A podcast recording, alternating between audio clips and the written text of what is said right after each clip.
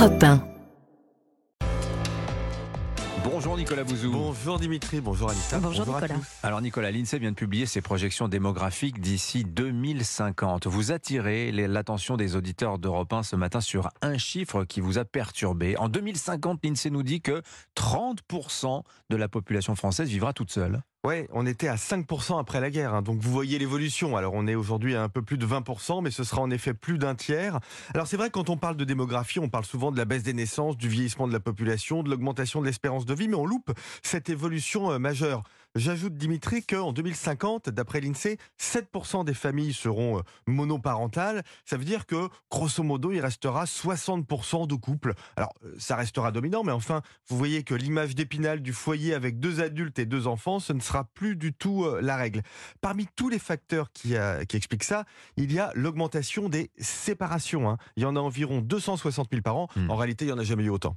Alors cette atomisation de la société, Ouais. est-ce que c'est spécifiquement français? Alors pas du tout. hein. Euh, en fait, euh, quand on regarde les choses déjà aujourd'hui dans les pays qui nous environnent, on voit que le célibat monte. 35% des Britanniques vivent seuls, par exemple. 50% des Suédois. vivent- 50% 50% des Suédois.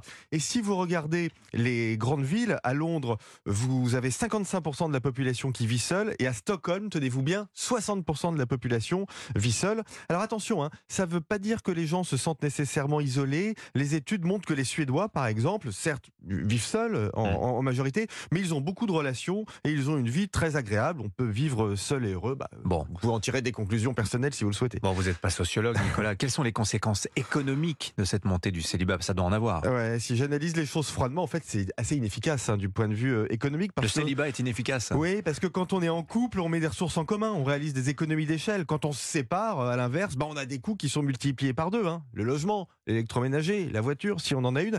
C'est un coût aussi pour les finances publiques. Hein. Euh, vous savez que euh, l'atomisation de la cellule euh, familiale, c'est l'un des principaux responsables de la pauvreté et donc des transferts sociaux. hein. En France, le coût pour les budgets sociaux d'une rupture d'une famille modeste avec un enfant, c'est de l'ordre de 10 000 euros par an. hein. Donc c'est pas neutre du tout. C'est des cellules qui payent plus d'impôts, euh, qui touchent des allocations familiales, etc. Exactement, des Ah. aides. Et c'est d'ailleurs l'une des raisons hein, pour lesquelles certains pays mettent en place des politiques de conjugalité. Alors très concrètement, ça veut dire que l'État va aider les couples à rester euh, ensemble. Euh, La Norvège hein, fait ça, par exemple.